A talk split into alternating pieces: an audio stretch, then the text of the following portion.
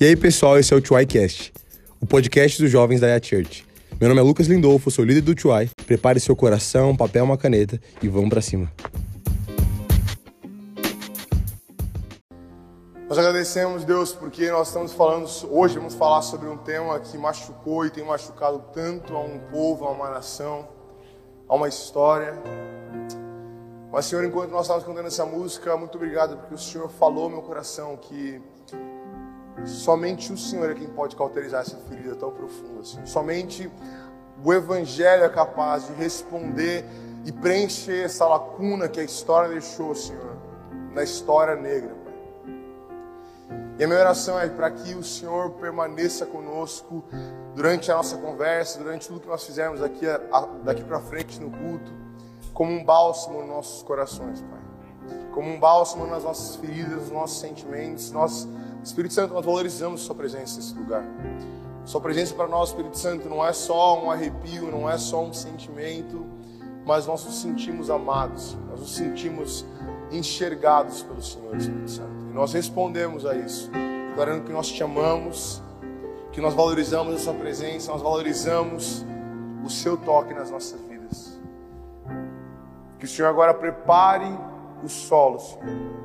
Declaro, Senhor, que cada coração aqui é terra fértil, Pai, para que as sementes que foram lançadas possam crescer, possam se estabelecer e gerar frutos que hoje possa começar, Senhor, uma nova mudança em relação à luta contra o racismo. Senhor. Nós não aceitamos isso na nossa igreja, na nossa história. Como igreja, nós queremos ser a resposta por todo ato de racismo, todo, todo ato de preconceito.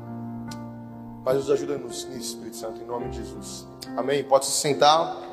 Glória a Deus. Dá uma salva de palmas aí para Jesus. Glória a Deus. Bom, pessoal, nós vamos ter uma programação um pouco diferente. Nós vamos ter um painel. Para quem não sabe, um painel é basicamente uma, uma roda de conversa. E o tema, como não poderia ser diferente de hoje, seria, vai ser a, sobre a consciência negra e o racismo na igreja. E antes de a gente começar essa conversa, é importante você já tirar uma coisa da sua cabeça.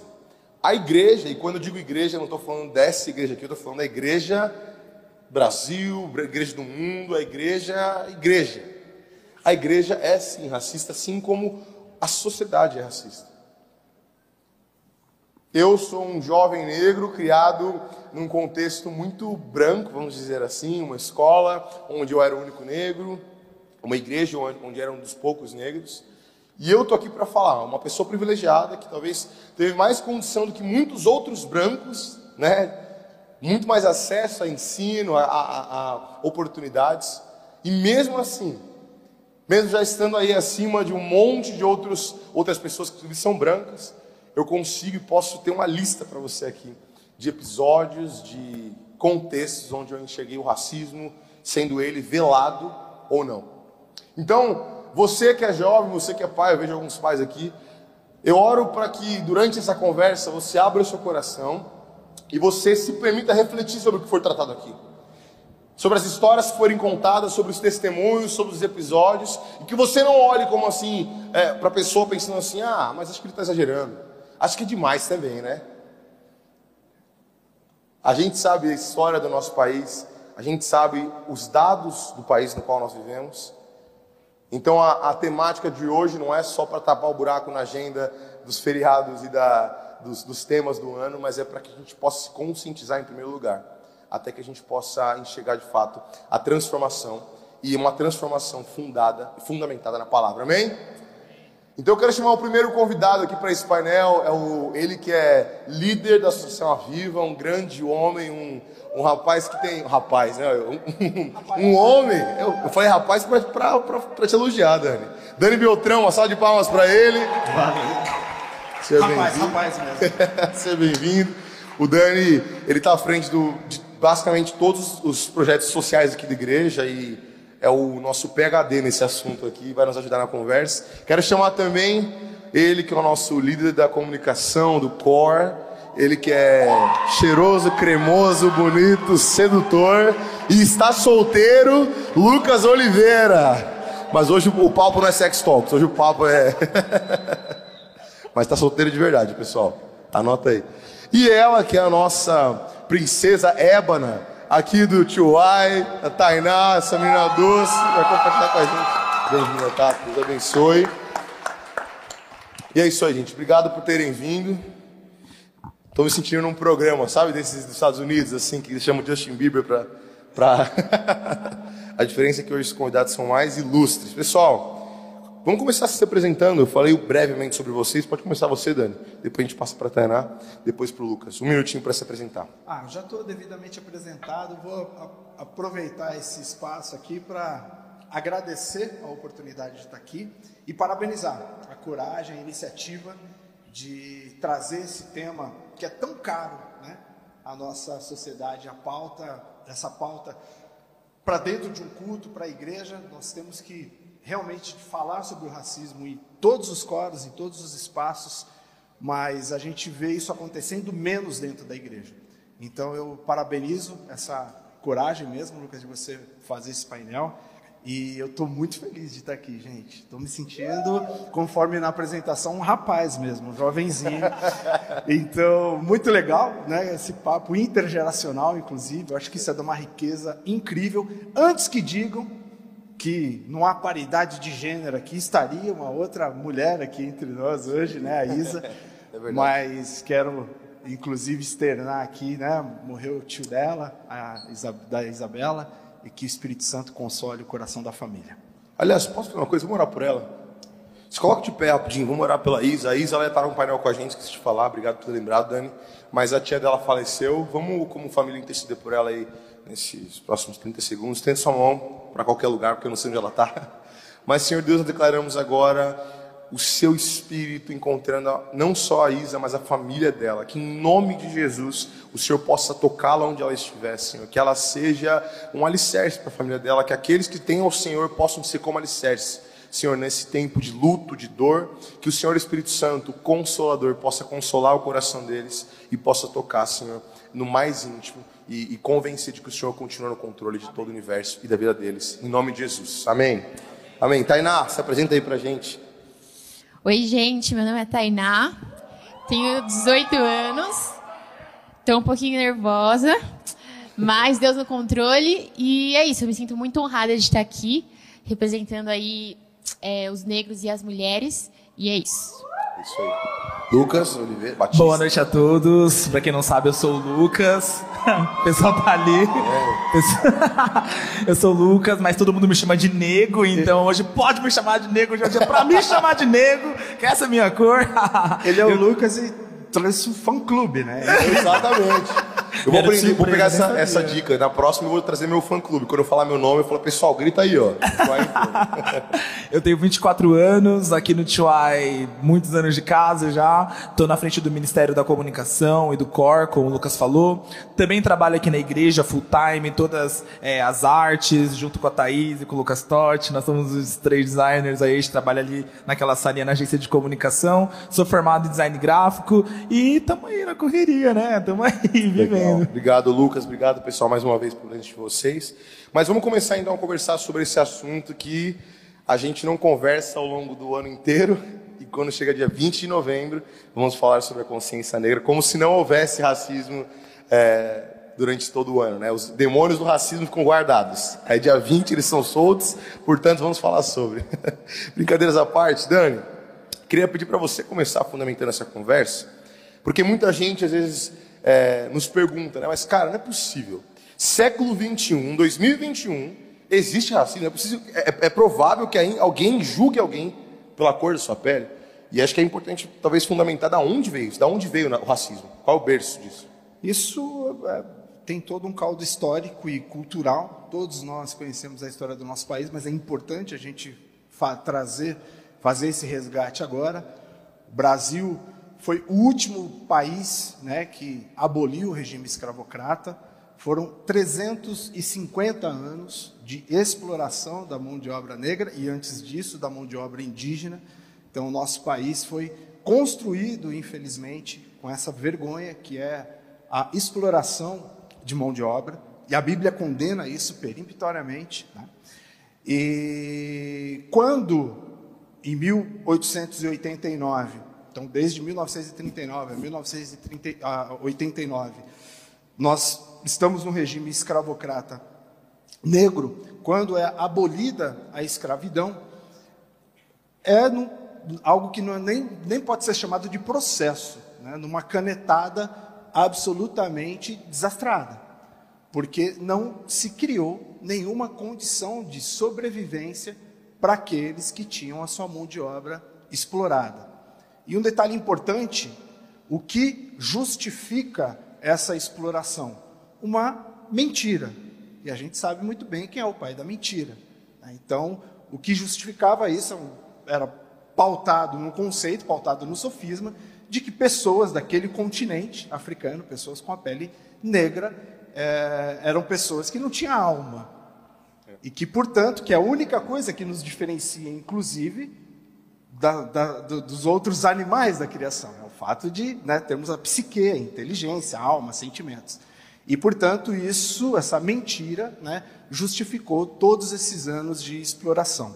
E no contexto brasileiro, quando, quando é, acaba esse regime, não é dado condição de sobrevivência. Então, essa mão de obra que era escrava não foi absorvida pela mão de obra remunerada e imediatamente começam a vir imigrantes, primeiro da Europa, depois é, é, do Japão, enfim, e começam a trabalhar nos postos de trabalho onde os negros eram explorados, e o que acontece é que os negros começam a buscar meios, formas de sobreviver. E aí a gente vê o que hoje é muito evidente, né? É a formação do que hoje nós chamamos de comunidade, mas do, em São Paulo as favelas, os morros no Rio de Janeiro, e cada é, estado, cada cidade tem essa concentração de pessoas que estão ali literalmente lutando pela sua sobrevivência, porque não lhes foi dada uma condição é, digna depois desse período de escravidão. E aí a história segue e até hoje, e aí pode parecer é, uma frase, é, simplesmente uma frase de efeito, mas eu realmente creio que essa é a verdade. Quer dizer, o pano de fundo para toda essa desigualdade, o pano de fundo para toda é, questão de pobreza e mazela social que nós vivemos no Brasil é sim a escravidão. É sim o fato de não ter havido um processo de inclusão dos negros depois desse regime. E aí a gente vê quem está passando por dificuldade é, vai dar seus pulos. E aí a gente vê a criminalidade, a gente vê uma série de coisas né, que, que acontecem hoje o retrato, o reflexo disso é que a pobreza tem cor e é negra, é que a população carcerária tem cor e é negra, é que é, quem faz o ensino superior tem cor e não é negro, e por aí vai. Eu acho que deu para trazer Sim, é, um até, de... é, eu achei perfeita a, a, a analogia que você colocou, que antigamente, na época da escravidão, os brancos consideravam os negros como animais. E do dia para a noite alguém vem com uma canetada, como você bem disse, e fala: os negros não são mais animais. Mas a pergunta é: criaram algum contexto para inserir esses negros na sociedade? Não. E aí foi se propagando esse erro até hoje.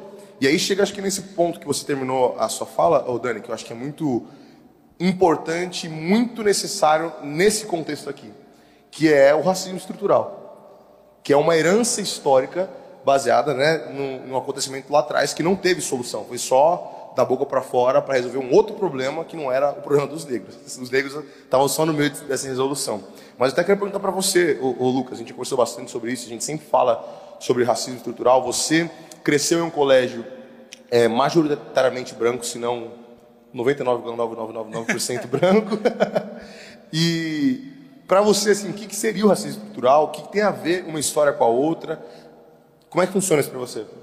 Antes de entrar no tema racismo, racismo estrutural, gostaria de até dar uma contextualizada na linha temporal para vocês entenderem que às vezes a gente lê livro de história, a grande maioria que passou pelo ensino médio, está no ensino médio e pensa que a abolição da escravatura rolou há tanto tempo atrás, só que quando a gente para para pensar, existem estudos que falam que para uma geração mudar a mentalidade requer 50 anos. Sendo que a abolição da, da escravidão ela aconteceu por volta de 130 anos atrás. Para vocês entenderem o quão próximo isso é, por exemplo, perto da minha família, muito provavelmente a minha bisavó, ou seja, a mãe da minha avó, ela era, já era filha de escrava. Para vocês terem noção e para ver, já entrando no tema racismo estrutural também, a, a, minha irmã, ela foi a primeira da nossa família inteira a ingressar na, na, na faculdade apenas meados de 2004, 2005 e eu em seguida em 2016. Então, cara, para vocês verem o quanto isso se arrasta. E quando eu penso em racismo estrutural, eu gosto muito de pensar na, no, no, que, o própria, no que a própria palavra diz estrutura. Então, se é estrutural, é porque o racismo ele está dentro de uma estrutura desenvolvida pela sociedade. Então, logo, a gente já nasce no lugar onde acontece esse racismo estrutural, que muitas vezes ele também acaba sendo velado, não é aquela coisa que você olha assim e fala, tipo, ah, olha, olha o macaco ali, tipo, a gente não vê, a gente não vê esse racismo é, forte, esse racismo violento, se a gente acha que o racismo ele não existe, mas a sociedade já está estruturada, bases em alguns princípios racistas, né? Então, eu tenho uma história que eu acho muito interessante que pode exemplificar isso, que é o seguinte: quando eu fiz 18 anos, foi quando eu montei meu primeiro currículo e meu primeiro currículo ele já era muito bom para quem tinha 18 anos. Eu já tinha passado por três estágios, em um deles numa multinacional, já tinha inglês intermediário, já estava numa escola de ponta, ensino técnico, tipo, para 18 anos isso é muito fora da curva. E aí, como é um currículo de designer, né? Então, tipo, meu, eu coloquei uma foto minha lá, toda bonitona, aquela diagramação bonita. E, cara, eu lembro que eu fui mostrar para minha professora, que era uma professora de gestão de pessoas, uma professora de RH, né? Que já tinha experiência em outros núcleos de RH. Aí ela olhou pro meu currículo lá e falou: Poxa, muito legal, parabéns, melhor currículo da escola, com certeza. Mas tem uma coisa que eu preciso falar para você. Você precisa tirar a sua foto. Aí eu perguntei, ora, mas por que? Ela respondeu, porque você é negro. Aí na hora, tipo, aquela que bate assim, você fala, tipo, mano, é sério que ela tá falando isso? E por um momento, minha vontade era de ficar bravo com ela. Mas ela me explicou. Ela falou, cara, eu já trabalhei em inúmeros processos seletivos. Já trabalhei em RH de grandes empresas que não vão vir falar aqui. É, e que eu já presenciei currículos sendo descartados por serem pessoas negras. Então isso já revela como o racismo estrutural está inserido na nossa sociedade, né? Às vezes até tipo quando você vai no shopping tem alguns olhares, você está em algum ambiente, tipo você vai ter um segurança atrás de você, né? Você está numa loja, você está verificando uma coisa, já, já brota alguém já fala tipo, oi, quer ir embora já, já quase te expulsando. Então eu vejo muito esse racismo estrutural permeando assim a nossa sociedade, como tipo ela invade também a nossa vida. Só, só queria contribuir um pouco com a sua fala, Lucas, e trazer algo que da minha primeira intervenção, que é, é a gente refletir um pouquinho no que é a perpetuação dessa mentira. Então, essa pessoa que está dizendo, não deixa foto, enfim, e de fato isso acontece. Né? Ela de verdade estava querendo é, te ajudar, ajudar, ali, né? Mas eu deixei a foto.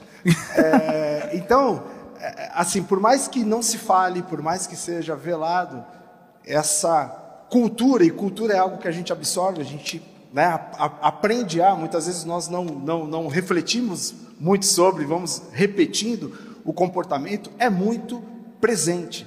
Então, ainda há essa percepção, mesmo que seja tácita, mesmo que seja velada, de que sim, é uma subraça. Sim, é né, uma, uma, uma, uma turma que é diferenciada. Então, é, a gente tem que prestar muito, muita atenção nisso, porque é, é, eu até na nossa conversa trouxe esse dado. Se o, o, o, racismo no Brasil ele é muito sentido, né? E, e isso explica, fala muito sobre o racismo estrutural, mas ninguém se declara racista. Então, uma vez eu fiz um trabalho né, para um grupo da prefeitura que trabalhava com, com a questão da inclusão e que é, se levantou um dado que é muito interessante. 100% da população brasileira quase reconhece que há racismo no Brasil. Mas, na mesma medida, na mesma proporção, ninguém se reconhece racista. Então, cadê né, essas pessoas. Então é, é interessante porque isso é, é, ratifica o que o Lucas colocou. Está dentro da estrutura, está dentro do sistema, né? Está enraizado, é cultural e é por isso que a gente tem que intencionalmente refletir e lutar contra isso. Eu acho que até você, Taná, você contou pra gente previamente lá na nossa primeira conversa de uma ocasião em relação à sua aparência, né? Como isso para você foi como ninguém nunca falou nada a respeito do, do que ela vai compartilhar, vou pedir você compartilhar, mas como isso balizou a maneira como você se veste, se arruma, é, por conta de uma cultura de um, um, racismo estrutural. Você podia compartilhar com a gente também, que você falou para a gente lá na reunião. É, até o que o Negro estava falando, ele falou do racismo, tipo, do branco para com o negro. E agora a gente sabe que isso também afeta a gente interiormente. Então, eu acho que é uma questão da síndrome do impostor também, que acontece muito. Que, tipo, por exemplo, às vezes você vê um negro num alto cargo, assim, até eu mesma, às vezes eu ficava em destaque na escola, e eu me questionava, eu ficava tipo, nossa, será que aqui é meu lugar? Tipo, eu me sentia muito estranha. E eu já conversei com muitas pessoas negras que também parece que a gente não pertence a um lugar de destaque, sabe? E o que acontece, o que acontece comigo, que eu ando aprendendo, é como lidar com o meu cabelo. Porque eu cresci também numa escola majoritariamente branca, onde só tinha meninas com cabelo lisinho. Então eu olhava para elas e eu ficava, será que eu estou certa? Tipo, parece que eu estou meio que desencaixada aqui. Então eu fiz muitos procedimentos no meu cabelo, sempre tentei tirar o volume. E uma coisa que é muito importante para a gente combater isso é a questão da representatividade. Que não sei se vocês conhecem a Merícia, aqui do Louvor, que quando eu vi ela, quando ela entrou aqui, eu fiquei tipo, nossa, uma pessoa igual a mim, tipo, e ela usa com uma o cabelo dela, né, todo armado, com uma leveza, toda confiante, e eu comecei a falar para Deus, Deus, eu quero me sentir assim, sabe? Então é muito bizarro, porque essa questão do racismo mexe com a nossa identidade, sabe? Mexe com quem a gente é. Então eu não conseguia usar o meu cabelo não porque eu achava feio, mas porque eu achava que eu estava errada, que eu tava não estava no meu lugar, sabe? É, quer ver uma coisa? Quantos aqui é Levanta a mão, meninas, tem um cabelo liso, liso, liso, é, naturalmente. Quem aqui tem cabelo liso? Você consegue se imaginar pensando assim, nossa, vou raspar meu cabelo porque a sociedade não gosta? E eu acho que justamente o fato de vocês não se imaginarem pensando nisso revela o racismo cultural. Porque ninguém falou para Tainá, Tainá, vai lá e muda seu cabelo, muda sua aparência, mas a pressão do sistema social, dos amigos, das pessoas, do, das mídias, nos colocaram um rótulo de que a beleza é isso, de que o aceitável é isso. E aí você pergunta para pessoas que têm cabelo que é aceito pelo padrão, nunca passou pela mente. Se eu falasse, vai lá, raspa o seu cabelo. Ou deixa ele mais armado. Não, não. Gasta tubos de dinheiro em cremes antifreeze, enfim. E eu mesmo, eu tenho uma história parecida assim nessa questão de aparência, porque eu também cresci num colégio que era muito, muito, muito branco, assim. E eu, ah, o Fê tá aqui? O Fezinho tá ali? O Fê sabe. É, eu e ele, a gente tinha alguns amigos em comum que eram colírios. Quem que sabe que eram os colírios da Capricho? os colírios da Capricho, para quem não sabe, Capricho era uma revista, né? Que ela elegia meninos bonitos. Basicamente era isso, né? E aí esses meninos ficavam meio famosos. Eram tipos influencers de hoje em dia. Só que era uma, uma revista que fazia isso. E eu e o Fê, a gente tinha alguns amigos que eles eram. Né? Então tinha lá o Léo Picon, tinha o do Surita tal. Não eram, não eram amigos próximos, mas acho que era mais do Fê mas eu tinha alguns outros amigos que também eram, enfim. E era uma onda isso, dos caprichos, um colírio. Nossa, você viu quem virou colírio? E do nada, um amigo seu, que era seu amigo, porque ele era bonito, alguém postou uma foto, mandou para capricho, ele virou um colírio. E hoje, olhando para trás, eu, eu percebo como na minha mente era inaceitável que eu me tornasse um colírio. Eu, para mim, era, eu aceitava isso. Era, era tipo, ah, eu não, acho que não é para mim, entendeu? E eu lembro um dia que eu percebi isso, porque um dia uma, uma amiga minha falou assim: Meninas, vocês viram o, o, o, próximo colírio, sei lá o nome do menino? É o primeiro colírio negro. E eu falei: Não, não é possível. Abriram a porteira, então agora tá valendo negro também. E aí eu fui ver e o cara ele tinha um cabelo, sabe, tipo índio? É, pessoas têm, têm família índia, tipo a Isa, assim, tem um cabelo mais, mais grosso, liso, é, uma pele mais clara, traços mais brancos. E eu falei, cara, é, até o negro que eles aceitam é um negro com traços brancos, sabe? Ou seja, não é para mim. E eu, eu, fui crescendo de certa forma com esse rótulo e até ah, eu, a gente conversou na outra reunião que o negro tem muito disso, né? De se sentir deslocado quando ele, ele rompe essa, essa barreira ou da pobreza, ou ele se torna, por exemplo, às vezes até um, um, um modelo de beleza. Então você olha aí Michael B. Jordan, você olha, e, e, e eles viram, por exemplo, é, até ídolos. Então, você ter vários brancos bonitos é normal. Agora, um negro, caramba, mas ele é um negro bonito, hein? Ele é o cara, ele se torna um ídolo. Por quê? Porque ele é um negro e bonito. Olha como ele conseguiu ser isso. Isso, para mim, é um grande reflexo do racismo estrutural, de algo que vocês não põem o dedo na minha cara falando, Lucas, você pode ser, ser um colírio, mas que eu acredito, cresci sabendo, como criança. E a gente não pode negar isso. Né? É verdade. Ser, ser, ser negro, de verdade, é, na nossa sociedade, é uma posição social. Tá certo? Então, é, de verdade, o lugar que nós ocupamos, e aí é, eu, diferente de vocês, estudei principalmente a, até o ensino médio no colégio, em colégio público, porém, mesmo em, em escola pública, eu lembro que já no ensino médio, já a sala era majoritariamente branca. Hoje, conversando com a Carmen, ela trouxe um dado, minha esposa, que é educadora, que é bastante interessante, que é assim, no ensino fundamental, o adolescente negro já tem dois anos de defasagem em relação ao adolescente branco. Tô falando lá né, no nono ano, é, é, é impressionante isso. E é interessante como é, é isso que vocês estão trazendo, falando do padrão estético, tal como isso Hoje menos, né, já existe um avanço, até porque, gente, também não se iludam, é porque hoje já nos enxergam como mercado consumidor, tá certo? Então hoje nós já temos maquiagem para negro. Outro dia a Cacá comprou um troço de tirar, eu esqueci de trazer, gente, para tirar o brilho aqui. Minha testa deve estar tá brilhando para chuchu aí, né? Passa o nome depois lá. Né? É sensacional, cara. Então você tem maquiagem, você tem brinquedos, né? A minha irmã, por exemplo, ela relata isso.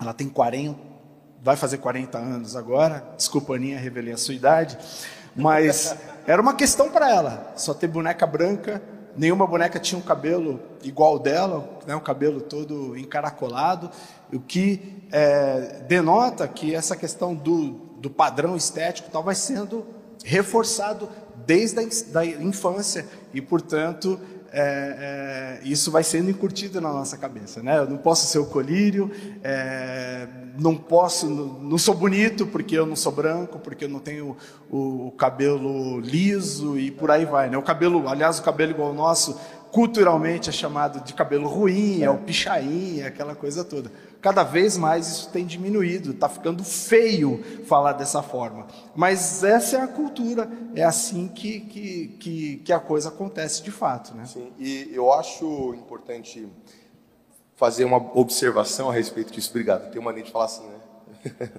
uma observação a respeito disso é que eu, a gente estudando sobre esse assunto, sobre racismo, e, e aí vendo até movimentos antirracistas, eu, eu vi uma, uma fala de um rapaz chamado Ronilson Pacheco, né?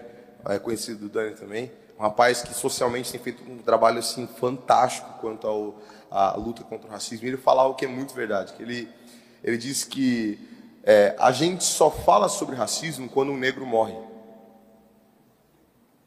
Pensa, às vezes que você refletiu sobre o racismo. É quando George, é George Floyd, o nome do cara, né? George Floyd morreu, quando falando a história de Martin Luther King, é, Mãos Talentosas, filmes que relatam casos extremos de racismo descarado. Então, e, o que ele fala é que, às vezes, até mesmo a mídia e a, e a cultura tenta simplificar e reduzir a luta contra o racismo para os casos extremos. Ou seja, só se precisa se falar sobre racismo quando alguém morre. Quando uh, alguém é chamado de macaco, quando está com uma banana no meio do campo. Mas o fato é que isso aqui é o óbvio. Isso aqui é um atentado contra a vida. E é importante nós falarmos sobre racismo nas nuances, nas pequenas coisas. Na, numa menina linda que quer alisar o cabelo porque a estética diz que não. Num rapaz que é gato, que sente que não. Eu precisava falar isso, né? Que sente que não pode ser um colírio. E, e, e to... a gente precisa falar sobre isso porque eu falo por mim assim que esse é um racismo. Não vou falar o mais cruel, mas eu diria talvez mais perigoso porque a gente não acusa ele. Porque ele, diante dos olhos das pessoas, gera é, respostas como a do Dani falou, que, ok, eu sei que existe racismo, mas eu não sou. Então, eu acho que para você que está ouvindo essa conversa, tenha isso em mente, a gente está falando de uma estrutura, de uma herança cultural. E a gente vai até passar para o próximo ponto, mas é importante refletir que a, a luta contra o racismo não é para que nós sobrevivamos, mas é para que nós negros possamos viver para que nós negros tenhamos lugar, que nós, nós negros possamos come, começar do mesmo lugar que todos os outros. Para que eu, Lucas, que nasci num colégio branco, eu não preciso me explicar, é, é, eu não preciso, não me explicar, mas eu não preciso me sentir como venci na vida, não. Eu queria só ser mais uma pessoa que sabe falar inglês, por exemplo. Mas hoje eu sou um negro que fala inglês. Um negro que estudou, um negro que viajou, enfim. E a gente tem que acabar com isso. E eu quero até prosseguir. Você falar alguma coisa, Dani? Desculpa. Não? Prosseguir para uma, até uma outra parte, porque Ok, essa conversa que a gente teve aqui, tudo que a gente pontuou, muitas vezes a gente, vocês talvez até enxerguem isso, né? Mas o que eu vejo, muitas vezes a gente enxerga isso da porta, daquela porta para lá, como se aqui dentro não houvesse racismo, como se a igreja fosse uma instituição livre de racismo. E aqui eu vou abrir para quem quiser responder, mas vocês acham que existe racismo na igreja? E só um parênteses, quando eu digo igreja, é a igreja universal, né? instituição igreja. Existe racismo na igreja? Pode perguntar, pode responder alguém aí. Uh, ladies first. Bom, é, eu acho que um ponto importante é pensar assim. Não quer dizer que Cristo não é racista e a gente tem Cristo dentro da gente que a gente não é. Então, por exemplo, às vezes só pelo fato de a gente estar na igreja e de amar Jesus e tudo mais, a gente acha que a gente não é racista e não é assim, porque como a gente acabou de explicar, é uma coisa que está enraizada dentro da gente. Então, mais um ponto bom é que Cristo pode fazer a gente não ser racista. Então, respondendo a pergunta, sim, dentro da igreja a gente pode ser racista porque é uma coisa que está estruturada. Mas Cristo pode fazer a gente não ser. Eu vou até dar um exemplo. Uma vez eu estava cuidando de umas crianças e todo mundo fala, né? Muitas pessoas falam que criança não tem maldade, tipo no sentido de ser racista, de não ter preconceito. E aí eu estava cuidando das crianças e tinha uma criança negra que estava isolada. E eu tenho muita compaixão por isso, porque já passei, aí eu vi a criança e imediatamente já chamei as outras é, crianças que também, que ela era a única negra, e as crianças brancas eu chamei para poder chamá-la para brincar. E aí a criança branca que eu chamei pegou e falou assim: "Não, ela não pode brincar com a gente, ela é negra". E eu fiquei chocada, porque eu falei, tipo, a criança tinha uns seis, sete anos, e eu fiquei tipo, meu, e era de igreja, né? E eu fiquei, meu, eu não acredito, sabe, que eu estou ouvindo isso de uma criança. Então, sim, respondendo a pergunta, existe racismo dentro da igreja, infelizmente. Acho uma coisa interessante que é legal pontuar é que nesse processo de conversão, quando você entende quem é Cristo, é, é um processo. Então, as áreas da sua vida elas vão mudando gradativamente. E, e cara, muitas vezes, é, antes você era, tipo assim, só racista, agora você é um racista que levanta as mãos e adora Jesus, tá ligado? tipo, é isso que mudou. Agora você faz uma função a mais. Então, cara, faz parte do, do nosso processo de conversão a gente também é, abrir mão, tipo, na verdade, nem abrir mão, mas a gente passar pela transformação da mente, como é dito lá em, lá em Romanos, de que, cara, o nosso racismo, nossos preconceitos precisam também ser entregues na cruz de Cristo. Então, cara, é, é fundamental estar falando sobre isso, porque acho que na igreja é, é ainda mais velado, né? Acho que lá fora, tipo, é, é, um velado que você ainda vê, tipo assim, umas três gotas no chão. Na igreja você vê, tipo, uma assim, você fala, tipo, é ou não é, sabe? Então, eu acho que acompanhando todos é, esses anos de ministério, é, acho que com certeza, e é muito engraçado como às vezes pode até ser involuntário. A, a, a Tainá ela falou no caso de uma criança, mas uma coisa que eu já percebi algumas vezes é, por exemplo, a gente vê um grupo de adolescentes. E a gente sempre vê a mulher, a menina adolescente adolescente negra mais isolada. Então, cara, é muito louco como, por exemplo, se tem quatro pessoas, três são brancas e uma é negra, muito provavelmente a negra, tipo assim, ela fica mais acuada, tipo assim, ela fica mais atrás, tem mais uma certa dificuldade em se inserir no grupo, porque justamente nessa fase da adolescência, quando meu, você está passando por inúmeras crises na sua identidade, aquela coisa, você não sabe, tipo, já é difícil se socializar normalmente. Agora, tipo, você tem mais uma barreira ali, então, tipo, pronto, às vezes até para adolescente pode ser também é, complicado isso, né? Mas é o que eu digo é, faz parte do nosso processo de transformação. Então, sem querer ser redundante, acredito que a gente tem que colocar nossas forças em Cristo e parte da nossa, de quando a gente coloca tudo que a gente tem para Jesus, a primeira parte delas é o reconhecimento. Porque se você não reconhece o seu pecado, porque racismo é um pecado, ele pode ser um pecado oculto, se você não reconhece, não tem como você se arrepender. Então, quando esse pecado ele é trazido à tona, ele é trazido à luz, quando você fala, uau, talvez eu tenha me comportado desse jeito, então eu vou me arrepender em Cristo, e Cristo ele pode nos perdoar, nos libertar, para que a gente possa viver livre dessas amarras. Não é porque a gente está no mundo que a gente vai viver de acordo com os padrões do mundo, até porque não foi para isso que Jesus nos chamou. Eu concordo com os meus queridos, sim, a igreja está na sociedade o racismo está estruturado na sociedade, portanto, existe racismo dentro da igreja também. E eu também queria contar uma situação que aconteceu comigo, né? Eu continuo sendo negro, mas eu já fui jovem e eu fui ordenado pastor, eu tinha 27 anos, a aparência era de um pouco menos. E teve uma situação que eu fui convidado para pregar numa igreja, numa cidade extremamente conservadora, para uma, em uma denominação também extremamente conservadora. E, e quando foi apresentado a pessoa que ia pregar, assim, o olhar das pessoas de decepção, né? Como assim, né? Para mim estava muito claro, né? Como esse neguinho vai trazer a palavra aqui nessa noite. E eu comecei a, a, a analisar, né, o perfil do público. Eu achei, graças a Deus, dois negros assim, né, um em cada lado. A, a divisão da plateia era igual aqui e comecei a usar aquela tática, né, de fazer o ver ali, focar ali, porque eu via que eles estavam reagindo. Mas à medida que o tempo foi passando, graças a Deus eu vi que é, houve uma adesão e para minha surpresa, talvez tenha sido o lugar em que fazia parte ali da tradição da igreja, ir à porta para cumprimentar as pessoas. E quando eu fui, foi incrível ver que, de fato, eles estavam ali, apesar da não reação durante 80% do tempo. Mas por que eu estou trazendo essa história?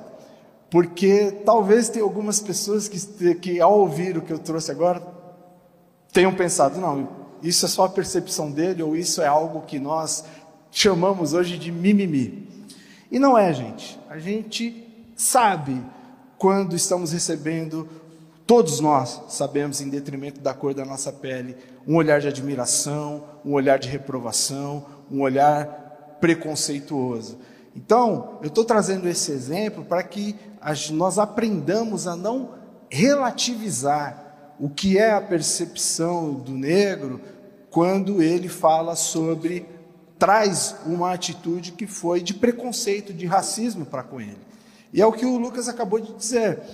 Todos nós somos preconceituosos. Todos nós somos preconceituosos. Talvez não racistas, mas preconceituosos, todos nós somos. Né? Então, nós avaliamos as pessoas pelo seu estereótipo, nós muitas vezes julgamos as pessoas sem conhecê-las, todos nós somos. A diferença é exatamente o que o Lu falou. A partir do momento que você reconhece que está tendo essa atitude, aí nós temos duas saídas. Né? Ou engolir e adoecer, porque isso traz consequências, ou nos arrependermos, pedimos perdão, e o que a palavra nos garante é que ele nos perdoa e nos purifica de toda injustiça. É, eu acho que você é, falou algo que é muito importante, porque muitas vezes, quando um negro conta um testemunho de alguma situação que é velada, ah, se não a resposta clara, né, a, a, pessoa não fala isso, mas a, a recepção da pessoa é tipo, ah, mas aí você está forçando, como é que você sabe disso? Né? E eu, eu gosto de pensar o seguinte, quer ver, ó, o, o Caio e a Rebeca estão noivos. A primeira conversa que vocês tiveram um com o outro e e quando vocês perceberam que vocês tinham interesse, o Caio chegou para você e falou assim: Rebeca, eu quero namorar com você, eu quero casar. Não, você teve uma percepção. Então é mais ou menos é, é isso que a gente, a gente tem esse feeling. Nós somos seres humanos, nós temos a capacidade de ter esse feeling. Então, acho que a conscientização ela se dá por dois caminhos. Um, pelo testemunho de um negro, como os que a gente está falando aqui. Eu, uma vez, até para citar, responder a pergunta da minha parte, cara, minha esposa teve que ouvir de pessoas cristãs: você sabia que seu filho vai ser negro, né? Sabia que talvez vocês sejam pobres, porque sua família vai, ser, vai, ser, vai escurecer um pouco mais agora. Uma pessoa cristã, de berço cristão. A gente ouviu isso. Você pode ouvir esse testemunho e falar, ah, Lucas, não sei se também foi bem assim. Ou você pode validar o que eu estou falando. Mas mesmo assim, se não for é suficiente, eu acho que tem uma outra métrica que eu, como uma pessoa mais prático, eu defendo muito, que são as estatísticas. E o Dani falou algo que para mim nunca tinha pensado, Dani que é você olhar para o. Vamos olhar até, vamos falar assim, para a nossa igreja, por exemplo, o corpo de pastores. É, quantos pastores da nossa igreja são negros? Né? É, é, é, essa história é engraçada, porque teve uma ocasião que eu estava conversando com. E eu só não vou revelar o nome porque eu não pedi autorização, eu acho que nem teria problema nenhum, mas enfim. Mas conversando sobre a questão do racismo estrutural com, com, com um querido aqui, e, e é difícil mesmo de explicar, né, o, o, o, o, racismo, porque conforme a gente já colocou aqui, ele é percebido, mas se, as, as, pessoas não é, se reconhecem racistas e, portanto, né, é, a gente fica nesse embrólio. Mas aí eu trouxe um exemplo, a igreja tinha acabado de fazer uma foto com os pastores, aquela foto que fica na contracapa da Bíblia, né? E eu falei, ó, tá aqui, eu vou te mostrar o que é o racismo é, estrutural. Eu sei que você não é racista e o racismo está na sociedade, mas dá uma olhada na, nessa foto aqui, onde tem as lideranças da igreja. Na ocasião, não é, não é a última foto, é a penúltima, tínhamos eu, ainda o meu avô, e eu acho que o Rodney já estava na foto. E tinham quase 30 pessoas. Aí eu falei, ok, tem, vamos simplificar aqui, a conta 10% dessas pessoas, das pessoas que compõem a liderança da igreja são negras. Qual é o percentual de negros e brancos na sociedade? Na época era algo como 50 e quase 55%, acho que a gente ainda está com, com esse número, de pessoas negras e, portanto, 46% de pessoas brancas. Eu falei, então há uma disparidade aqui, tem alguma coisa errada. Né? Por que não tem mais negros? Aí a gente entra em todas essas questões que nós trouxemos aqui. Porque a gente não parte do mesmo lugar. Porque não há uma igualdade de oportunidade na formação. Né? Porque você. É, é, e aí a, a solução para isso não é simplesmente né, colocar pessoas negras em cargos, em posições de liderança, porque elas são negras. Não, não, não, não se trata disso. Mas se trata de dar mais oportunidades para que esse jogo seja equilibrado. Se trata de ter políticas afirmativas como, por exemplo, a política de cotas, que muitas pessoas combatem, mas que é uma reparação histórica que nós, inclusive, não gostaríamos que existisse. O lugar perfeito é que não precise ter cotas por uma questão étnica, por uma questão de cor da pele, mas é necessário, sim, o país deve isso aos negros porque foi feita uma injustiça histórica e, portanto, tem que haver reparação, senão a gente vai continuar sempre discutindo essa questão desse mesmo ponto aonde estamos hoje. E aí, voltando para a foto, tendo lá uma representação de, nesse caso ainda, glória a Deus, de 10%. Mas em muitos casos não existe nenhuma representação negra. Nós ainda estamos, podemos glorificar a Deus, porque naquela foto, inclusive, tinha um monte de mulheres também, né? Tal, bacana. Nossa igreja ainda tem esse dado positivíssimo, né? Que tem uma liderança feminina, mas é, a liderança negra ali representada era apenas de 10%. E é, é, apesar de ser muito acima do que é comum, é muito pouco. Chocante, né? Saber que isso é pouco, que a gente pode lidar com outras igrejas e talvez isso até que a gente estava conversando, a gente teve outras conversas ainda ao longo da semana que eu perguntei, acho que foi para você e para Meris, que eu falei, tá, mas uma igreja que não tem liderança negra, tipo, o que que faz? Como é que eles trazem esse assunto para a igreja, sabe? Então, cara, glória a Deus a nossa igreja, tipo assim, esse percentual até já aumentou, que essa penúltima foto hoje Sim. tem mais pastores, daqui a pouco o Lu também vai ser mais um que vai entrar aí no no, no de pastores. E aí, tipo, isso é muito bom. E o que você falou da reparação histórica, eu vejo, eu tenho um olhar de como muitas pessoas criticam e batem, mas cara, eu tenho até um olhar de como essa reparação ela pode ser bíblica, né? Porque claramente é Deus é, restituindo os anos que foram consumidos. Então até perguntei pro Dani, jubileu, tipo, né? É o famoso jubileu. Então até perguntei pro Dani, tipo, cara, eu acredito muito que as cotas é algo temporário, né? Tipo assim, é algo que tipo não vai viver para sempre de cotas. Acho que a nossa geração precisa disso para que no futuro os negros eles vão estar tá mais na universidade, vão ah, vão estar tá melhores empregados, vão gerar renda familiar. Provavelmente seus filhos já não terão mais tanto essa necessidade.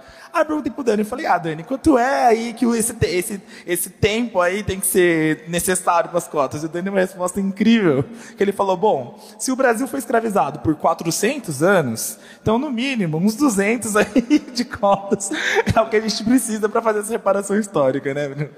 Brincadeiras à parte, mas, cara, como isso, isso é muito louco, né? A gente é. parte desse ponto de vista. E, e, e sabe que o, o mundo a gente tem visto em vários lugares no mundo, né? Pessoas se levantando pra, por essa causa. Mas existe um, uma lacuna na luta contra o racismo. E a gente percebe isso, nós conversando é, é entre nós, a gente percebe essa lacuna. que existem pouquíssimas pessoas e pouquíssimos conteúdos que defendem a luta contra o racismo de um ponto de vista realmente cristão. Existem pessoas que defendem o racismo em nome do evangelho, mas muitas vezes a gente não enxerga Jesus nessa luta, porque o fogo no racista, morte racista, ou a vingança, ou um, um, uma revolução construída em cima de uma mágoa, isso não é, isso não é o que Jesus fez. A gente, e a gente chegou até numa uma conclusão de que é necessário que a igreja se levante por uma restauração, sim, mas uma restauração no, é, no amor. Né? E, e, eu queria que vocês comentassem sobre isso. Você está na, tá na faculdade já ainda não? Não, mas está no colégio, você que está no colégio principalmente, você sente um pouco isso, é, esse, essa acidez, essa, essa sede de vingança, de justiça com as próprias mãos ou não? Você acha que. Não, eu vejo que, que realmente parece que é baseado numa raiva mesmo, principalmente por, por parte das minhas amigas que são negras. É, tem até essa coisa, né, de tipo excluir os brancos. Não, não vamos ficar com os brancos, sabe? Então eu acho que que até por conta das situações que a gente passa, né, é muito difícil você querer perdoar é, e tudo mais, mas baseado em Cristo é, é, até difícil pensar e falar, né? Tipo, ah, eu tenho que amar a pessoa que me xingou, que me discriminou, mas realmente Tipo assim, a maioria das pessoas que eu vejo é, levantando essa bandeira antirracista não tem base cristã, assim, a base no amor mesmo. É, e, e, eu lembro muito da história de. A gente conversou sobre a história de Filipe, né? Que a Bíblia conta a história de Filipe, que ele foi morto, apedrejado, ou vamos até melhorar uma história de Jesus. Jesus ele sofreu um racismo, não por conta da cor de pele dele, mas por conta da da, da nação dele, né? Ele foi morto pelo Império Romano como um judeu e, e por dentre vários motivos históricos, um deles era justamente por ele ser um judeu. E a resposta dele na cruz acho que nos ensina muito a respeito de como lutar pela igualdade, que é quando ele está morrendo naquela cruz ele olha para as pessoas que estavam matando ele e fala assim: Deus perdoa eles porque eles não sabem o que eles fazem. Eu acho que esse é o ponto de partida de uma luta pelo racismo, é no amor pela vida do racista. E eu vou falar, vou ser bem vulnerável, tá? Eu estou falando isso com dor no meu coração. Porque eu sei o que, que o racismo gerou na minha vida, eu sei o que até hoje eu lido é, de, de, bloqueio, de, de pensamento, de ter uma visão limitada muitas vezes a respeito de mim mesmo. E a, a minha reação natural foi: não, eu não estou nem aí, é, vamos inverter essa. Agora é minha vez de estar no, estar no lugar, eu quero.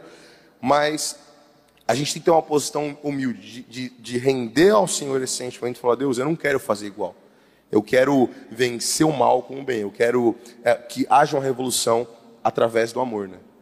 E é somente através do amor mesmo que é, essa guerra, né, que essa mazela que a gente vive vai ser vencida. Eu lembro da frase do Nelson Mandela, que é bem simbólica e, e, e nos ajuda a refletir sobre isso, né, que ele diz que ninguém nasce odiando, as pessoas aprendem a odiar. E da mesma forma que elas aprendem a odiar, elas podem aprender a amar. Então, é, voltando um pouquinho na questão da mentira, a sociedade, né, e isso que justifica o racismo estrutural, aprende, cresce com esse caldo cultural pautado nessa mentira de que é né, o negro é uma subraça, de que né, o, o, o, não ocupa determinados postos na sociedade e, e por aí vai. Então, assim, somente através do amor para trazer essa pedagogia né, e desmascarar essa mentira e fazer com que é, a gente chegue nesse lugar de igualdade. É fácil? Não é. Eu entendo, Thay. É, as pessoas que, infelizmente, se posicionam da forma como você colocou. Né? E aí, assim, eu acho que graças a Deus nós assim nunca fomos vítimas assim de um racismo tão viol, muito violento, né? É, mesmo sendo negros, eu acho que nós quatro aqui ainda temos alguns privilégios se comparados a outros irmãos negros, né, que nasceram numa situação que enfim, né, ou tiveram que ralar muito, ou que infelizmente não vão conseguir chegar no lugar onde nós é, estamos hoje. E isso é, justifica, né, muitas vezes esse, esse posicionamento, justifica entre aspas. Isso não estou defendendo isso, né? Eu Mas entendo, explica, né? explica, exatamente. Obrigado, Lucas, por, por, por me ajudar. Mas o que a gente tem que construir através de expedientes como esse é justamente isso, essa reflexão e desmascarar essa mentira, né? E a gente está até caminhando para o final, mas eu só lembrei aqui. Posso apontar uma coisa antes? Não. Brincadeira. Pode. Só pra não perder, só, só pra não ser desse fio, que, cara, no mundo a gente vê diversas ideologias, diversas militâncias. Eu acho que a galera, num geral, tá aqui numa fase da vida que recebe muita informação, tanto de grupos, tanto de professores, coisas na internet e tudo mais. E às vezes, tipo assim, essa informação ela chega de uma maneira tão bonita que você até acaba compactuando com aquele discurso que muitas vezes é um discurso que não é cristão. Mas sabe o que eu acho mais louco do discurso cristão? É que sim, a gente vai olhar para a vítima, para a vítima que sofreu um abuso, para a vítima que sofreu um racismo, para a vítima que sofreu um preconceito, mas o discurso cristão também olha para o agressor, porque esse agressor ele também precisa da redenção de Cristo, porque a ba, porque a raiz do agressor é o ódio. E a gente não pode combater o ódio com ódio, treva com trevas. Eu quero até citar do dois, duas frases rápidas aqui, uma do Martin Luther King que ele diz assim: a escuridão não pode expulsar a escuridão. Apenas a luz pode fazer isso. E o ódio não pode expulsar o ódio. Só o amor pode fazer isso. E quando a gente olha para a Bíblia, o que está lá escrito em 1 João 1? Em 1 João 1,5, a mensagem que dele ouvimos e que anunciamos é esta: Deus é luz e nele não há treva nenhuma. Então, se cara, a gente quer transformar o coração do racista, a gente precisa é, amá-lo. Tipo, não, não tem. A cara, a minha, a meu, meu maior minha maior vontade, assim, que queima meu coração, alguém falar, mano, falar uma coisa muito asquerosa, olhar pro coração, olhar pra cara dele e falar, mano, você me xingou, você me insultou, mas, brother, eu te amo. Para ele ser constrangido em amor, e isso quebra a pessoa no meio. Quantos aqui nós já não fomos constrangidos em amor? E a gente sabe o quanto isso nos quebra. Então, cara, essa é a solução. Eu falo isso por quê? Porque isso é um alerta para todos nós. Porque, cara, o nosso, a nossa geração, ela vive em meio a essas militâncias, onde muito fogo nos racistas, mata os caras, sem perdão, né? Mas, cara, a gente como cristão, a gente precisa ter o olhar de Cristo para essas causas. A gente precisa ter o olhar de como Ele nos perdoou, perdoarmos as pessoas. A gente precisa trazer isso à tona, porque senão, cara, o nosso discurso vira igual o discurso secular e então de nada vale aquilo que a gente tem vivido e pregado. Posso falar uma coisinha? Pode, pode. É, eu vou até dar um exemplo de como na minha vida aconteceu de o amor sobressair o ódio, né? Tinha uma menina na minha escola que ela começou a, a ser muito preconceituosa comigo e na época também eu nem reconhecia como racismo porque eu achava que era um mimimi meu e aí ela começou a ser preconceituosa e aí uma menina deu um toque para mim, falou: "Ó, oh, tá sendo racista". Aí eu comecei a fazer o Aue, porque naquela época eu era doida e tudo mais, e aí eu comecei a Aí eu comecei a, tipo, fazer todo mundo se virar contra ela. Falei, ela é racista, vamos fazer ela ficar, tipo, excluída e tudo mais. E aí, tipo, ela ficou isolada. E aí, e eu cheia de ódio, eu tava com muita raiva dessa menina. E aí, tipo, minha mãe veio conversar comigo sobre essa situação, porque eu ainda me sentia machucada pelas coisas que ela falou e fez comigo. E aí aconteceu que mais depois, tipo, teve as férias de julho, aí voltou às aulas e quando eu voltei, porque eu fui viajar. E aí quando eu voltei, todo mundo tava contra mim. Ela fez todo mundo se virar contra mim. E aí foi um período muito é, difícil da minha vida, porque eu também fiquei isolada e tudo mais. E aí eu chamei essa menina para conversar. E eu falei assim, ó, me desculpa por tudo que eu fiz, eu não devia ter feito isso, eu pedi perdão. Eu dei um abraço nela, ela não me desculpou. Ela ficou com ódio de mim mortal, mas eu me senti muito leve depois que eu pedi desculpa para ela. Então eu vi que por mais que eu tinha feito uma revolução em cima de ódio assim, é, no começo não tinha consertado no meu coração as coisas que que estavam machucadas, sabe? E depois que eu fui com amor, sabe? Eu tinha, já tinha me reconciliado com, com Jesus na, é, depois disso. É, eu me senti muito mais leve e curada por dentro mesmo, sabe?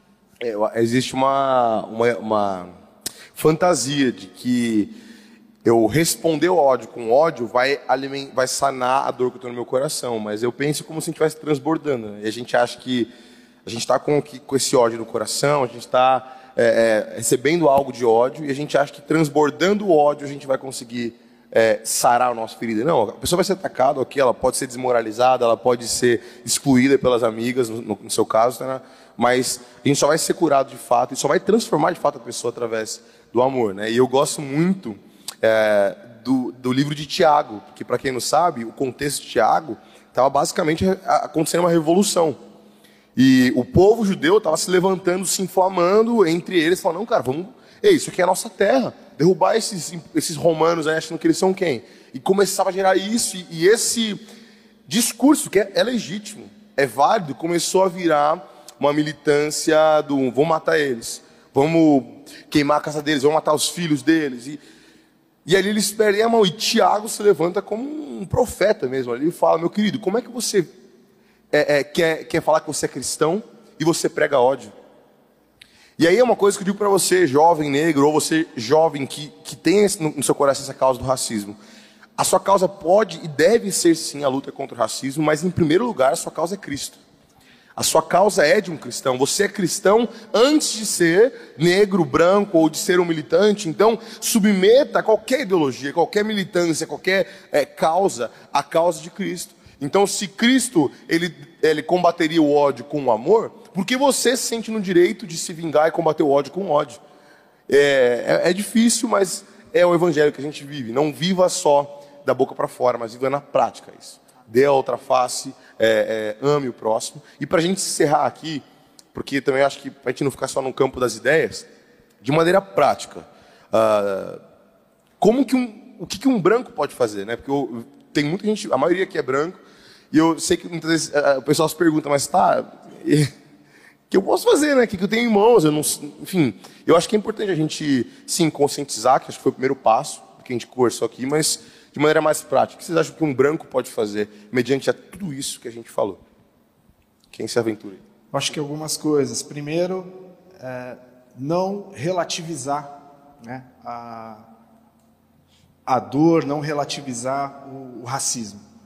Quando falam que alguém foi vítima de racismo, se apresenta, tal, não, não relativize, porque de fato dói, de fato é, quem né, tem a, a, a, quem é negro, né, no, no, contexto continente americano em geral, né, é, sai de um lugar realmente de, de, de menos privilégio, é, é, difícil, então não, não relativize. Segundo, por conta até de tudo que a gente colocou aqui, por e aí eu tenho absoluta certeza que ninguém aqui se reconhece racista, mas reflita sobre o que a gente trouxe aqui, que é a questão do racismo estar enraizado na sociedade. E acredite, você está na sociedade. E, portanto, todos nós fazemos parte desse problema e podemos fazer parte da solução desse problema. Então se comprometa, sabe? Não, não, não simplesmente não ache que não existe o racismo porque você não tem atitudes racistas. Existe sim. Enquanto todos nós não, estivermos comprometidos com essa causa, a gente vai continuar exatamente no lugar onde nós estamos. E negro, para você, por exemplo, o que, que um negro, o que, que um negro pode fazer diante de tudo isso? Assim, porque às vezes parece que é uma causa perdida, né? Mas o que, que um negro pode fazer? Tava aqui lendo os comentários no, no YouTube, a galera do chat tá, tá, tá animada. Cara, eu acredito que principalmente a maneira que a gente pode de, uma, de maneira prática, assim, é primeiramente o que eu falei lá atrás, da gente reconhecer e, cara, do mesmo jeito que a gente luta contra as injustiças, é lutar contra isso, é você ter a consciência de que você pode é, mudar o lugar que você está, sabe? Então você ouvir uma piada, falar tipo, pô, mano, não é bem desse jeito, velho, calma lá. É você tá em algum lugar onde você vê alguém sendo reprimido, você falar tipo, meu, meu, meu, não é assim. É você trabalhar com palavras de afirmação, você olhar para alguém que, cara, você paga um pau e falar tipo, nossa, como o seu cabelo tá bonito, como a sua roupa está da hora, sabe? Eu acho que são essas maneiras de como você ama, de como você defende alguém, que isso pode mudar o cenário que, que, que a gente está vivendo, sabe? Eu acredito que muito mais do que você apenas simplesmente não ser racista, você precisa ser alguém ser antirracista. Só que a questão de se você ser antirracista não é, é não é só pro lado da militância, mas cara, você exercer de fato o papel de cristão. É você o que nós lemos na carta de Tiago, é a gente ler, a gente vê o exemplo de Jesus, o quanto ele defendia aqueles que eram os mais pobres, os menos favorecidos. E Érica já trouxe esse, essa pregação aqui, quem quiser ver depois no YouTube é é, privilégios a, a, a, serviço do reino e você se reconhecer numa, numa posição de privilegiado e você resgatar aqueles que não estão são tão privilegiados ao seu redor. Hoje eu tenho uma identidade muito mais estabelecida porque eu sei quem eu sou, tanto eu como pessoa, mas também Jesus. Talvez um, alguém do seu lado ainda não saiba e você pode ser o agente transformador para ajudar a resgatar a identidade dessa pessoa. É, pessoal, a gente precisa encerrar, mas eu quero agradecer a presença de vocês. Uma salva de palmas para eles, pela história de vocês. E eu oro para que vocês continuem se levantando para ajudar a estabelecer o padrão da cultura, sabe? O padrão de, de acordo com a Bíblia. Que vocês ajudem a jovens, mais pessoas mais experientes, negros, brancos, a lutar contra isso, que a gente possa enxergar algum dia a não necessidade das cotas, a não necessidade desse assunto, é, a não necessidade de, de, leis que protejam os negros, cara, que a gente só viva como todo mundo mais vive. E para você estar tá assistindo, a minha oração é que essas palavras que a gente trouxe aqui não sejam só experiências aí que você assistiu, você está na internet vendo, que não sejam só pessoas que você nem conhece, talvez, mas a minha oração no dia de hoje, uma delas, é que a gente possa não só refletir sobre isso, em primeiro lugar, refletir sobre tudo isso que a gente falou, mas em segundo lugar, dar lugar para esse sentimento, dar lugar para essas dores que foram compartilhadas, dar lugar para essas histórias, para essas causas, entender que a luta contra o racismo não é minha, não é do Dani, não é do Lucas, não é da Tainá, não é de nenhum de vocês, é em primeiro lugar de Cristo. Cristo, ele morreu para que não houvesse racismo também, isso faz parte da causa de Cristo, da obra dele naquela cruz e nós como seres humanos vamos morrer lutando por isso e como cristãos também vamos morrer lutando e confiando de que a gente vai sim cumprir aquilo que Jesus fala, né? Que a gente possa ver o padrão do céu aqui na terra. E no céu não tem negro, não tem branco, não tem índio, é, é, um, é um só corpo de Cristo, adorando reconhecendo a beleza de Jesus. Amém? Deus abençoe, gente. Muito obrigado. É, vocês podem se colocar de pé. Eu queria só fazer uma oração.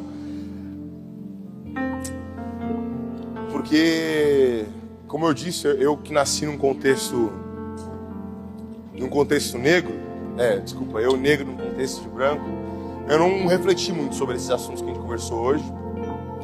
E muitas vezes eu ia no automático, né?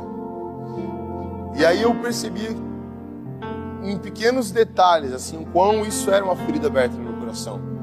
Eu lembro que uma vez estava assistindo é, um filme que contava a história de quatro jovens negros que eles foram incriminados por um crime que aconteceu, sendo que eles estavam lá só brincando no, no Central Park, né, que é onde acontece. E por algum motivo essa história me pegou, cara. Eu chorava assim copiosamente, eu não entendi o porquê. Afinal, eu tive vários privilégios, eu não sou, não era o maior militante da causa negra, mas eu me peguei chorando pra caramba. Eu lembro de um outro episódio onde eu vi uma um, um, um, um programa onde uma mulher foi apresentar um, modelo de negócio lá para uns empresários buscando investimento e o negócio dela era brinquedos negros, então bonecas negras, bonecos negros. E eu assistindo esse vídeo, eu chorei copiosamente. Porque uma das juradas, uma desses investidores, ela era negra e ela também chorou. Ela falou: Eu de nunca ter tido uma boneca assim. Sabe, é, eu não sei qual é a sua história, mas o que eu te peço é que você, por amor a Jesus, chore com os que choram, você se alegre com os que alegram, e quando você, ao ouvir essas histórias, você possa reavaliar o seu comportamento, o comportamento daqueles que estão ao seu redor, e você que é negro, eu oro para que Deus possa restaurar a sua identidade. Se algum momento a sociedade fez acreditar que você não era capaz, que você precisava provar alguma coisa, eu oro para que o Espírito Santo possa possa restaurar isso. Eu não sou uma pessoa muito de abrir meus sentimentos, muito menos em público, mas Eu sei o peso que é. Eu sei como é difícil. Mas eu sou grato por ter Jesus. E o dia que eu abri espaço no meu coração para que Jesus pudesse falar para mim aquilo que eu sou de verdade, a minha fome por justiça mudou. Na verdade, foi quando eu recebi a fome por justiça, porque até então eu tinha fome por vingança. E para você, jovem negro, adulto negro, criança negro, eu quero orar para que você abra espaço no seu coração para um processo de cura fortalecimento da sua identidade. Porque no final das contas, no final do dia, você não é o que as pessoas disseram que você é. Você não é o que a, o racismo estrutural te fez acreditar que você é. O seu limite não está diante dos seus olhos, mas você é aquilo que Deus criou para ser. O seu limite está daquilo que Deus te criou para fazer aqui na terra. E a minha oração é para que você saia daqui convicto que não há homem na terra, não há homem no céu, não há demônio, não há principado, não há potestade que pode roubar de você a sua identidade, que pode te impedir de ser aquilo que Jesus criou, criou você para ser. Feche seus olhos.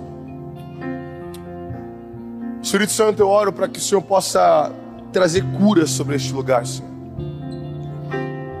Que o Senhor venha com o seu bálsamo, Espírito Santo cauterizando agora qualquer ferida exposta. Senhor, agora pelos meus irmãos que são negros e, e peço para que o Senhor possa ressignificar, Senhor, a história, a cultura deles, Pai.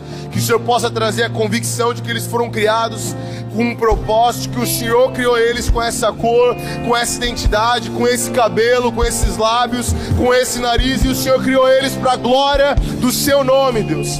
Nós agora quebramos qualquer espírito, Senhor, de destruição da identidade deles. Que essa igreja seja levantada como uma igreja que ama a despeito, Senhor, da cor, a despeito da história, que nós sejamos conhecidos como aqueles que mudaram o mundo, mas não mudaram através do ódio, mas mudaram através do amor, mudaram através da justiça de Deus, mudaram através do perdão, mudaram através da cura, Senhor, que hoje seja o começo de uma revolução fundamentada no seu amor, Jesus Cristo. Muito obrigado, Jesus, porque o mundo pode acusar palavras sobre nós, pode lançar palavras sobre nós. O mundo pode, pode dizer que nós somos macacos. O mundo pode dizer, Senhor, que nós somos incapazes. Mas nós sabemos em quem nós temos crido, Senhor. O Senhor é quem sabe os pensamentos que o Senhor tem a respeito de nós, Pai. E essa é a nossa convicção nesse dia, Senhor. Essa é a nossa fé, essa é a nossa esperança, Jesus. Esse é o motivo da nossa gratidão, Pai porque ninguém tem autoridade sobre a nossa identidade senão o Senhor. Deus. Ninguém tem autoridade sobre aquilo que nós vamos viver e alcançar senão o Senhor Jesus. Hoje nós cremos nisso como um corpo e tomamos posse agora, Senhor. Tomamos posse agora, Senhor, da restauração na nossa alma, Espírito Santo. Comece a invadir esse lugar, Senhor não só para negros, mas brancos, qualquer pessoa que foi vítima de preconceito, de palavras, Senhor, injustas, que o Senhor possa curar o coração delas agora, em nome de Jesus, em nome de Jesus, em nome de Jesus. Se você foi vítima de alguma palavra que encontrou raiz no seu coração e te machucou e você tem a sua identidade marcada, feche seus olhos agora. Eu quero orar para que o Senhor possa também curar a sua vida. Espírito Santo toca nessa vida agora, Senhor. Eu não sei se foi o pai dessa pessoa, se foi a mãe dessa pessoa, Senhor.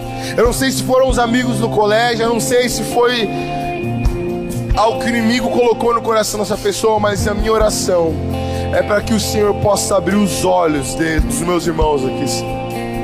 Que eles se enxerguem como os Senhor os enxergam, Jesus. Que o Senhor possa nos mostrar, Senhor, o valor que nós temos pelo Criador do universo ter escolhido habitar dentro de nós. Eu oro agora, Espírito Santo, por curas. Eu oro por curas.